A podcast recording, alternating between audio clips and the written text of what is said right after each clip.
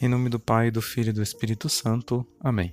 Seja nosso Senhor Jesus Cristo, para sempre seja louvado. Queridos irmãos e irmãs, sou o Padre Reinaldo, do Instituto do Verbo Encarnado. Vamos agora brevemente considerar o ensinamento que podemos tirar deste trecho do Evangelho proposto pela liturgia de hoje, tirado de São Marcos, capítulo 10, versículos do 28 ao 31. Este Evangelho de hoje se localiza logo após o diálogo de Cristo com o homem rico, cujo tema principal era a conquista da vida eterna. Vimos que Cristo dirigiu uma forte exortação, dizendo que para os ricos seria muito difícil entrar no reino de Deus, e este discurso de Jesus deixou os apóstolos apavorados, e é o que nós vemos no relato do Evangelho de hoje.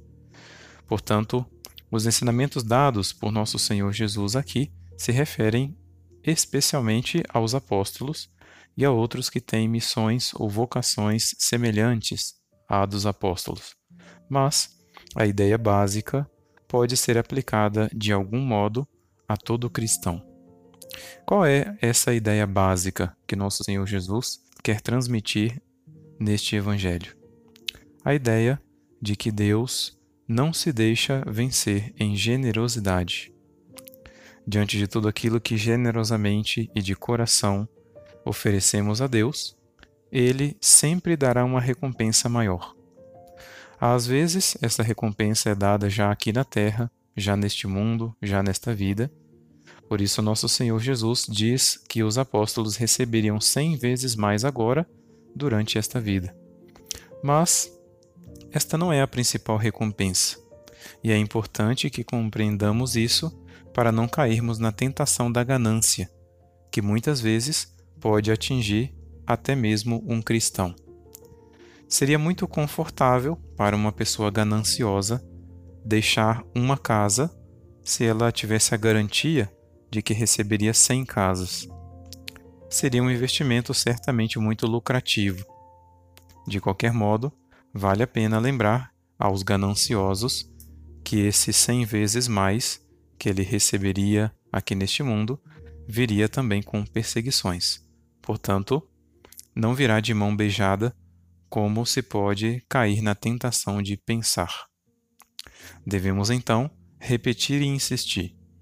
O que se pode receber nesta vida não é a principal recompensa. O que devemos realmente buscar é a vida eterna.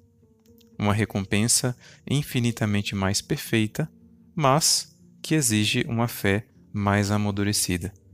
Exige abandonar uma coisa visível por uma coisa invisível.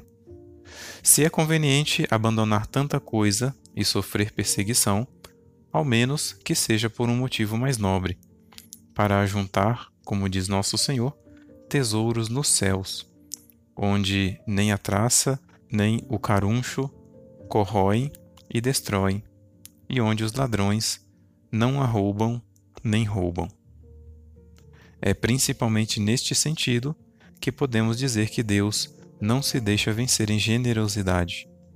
Ele dá um prêmio incorruptível para aqueles que, por amor, deixam as coisas corruptíveis.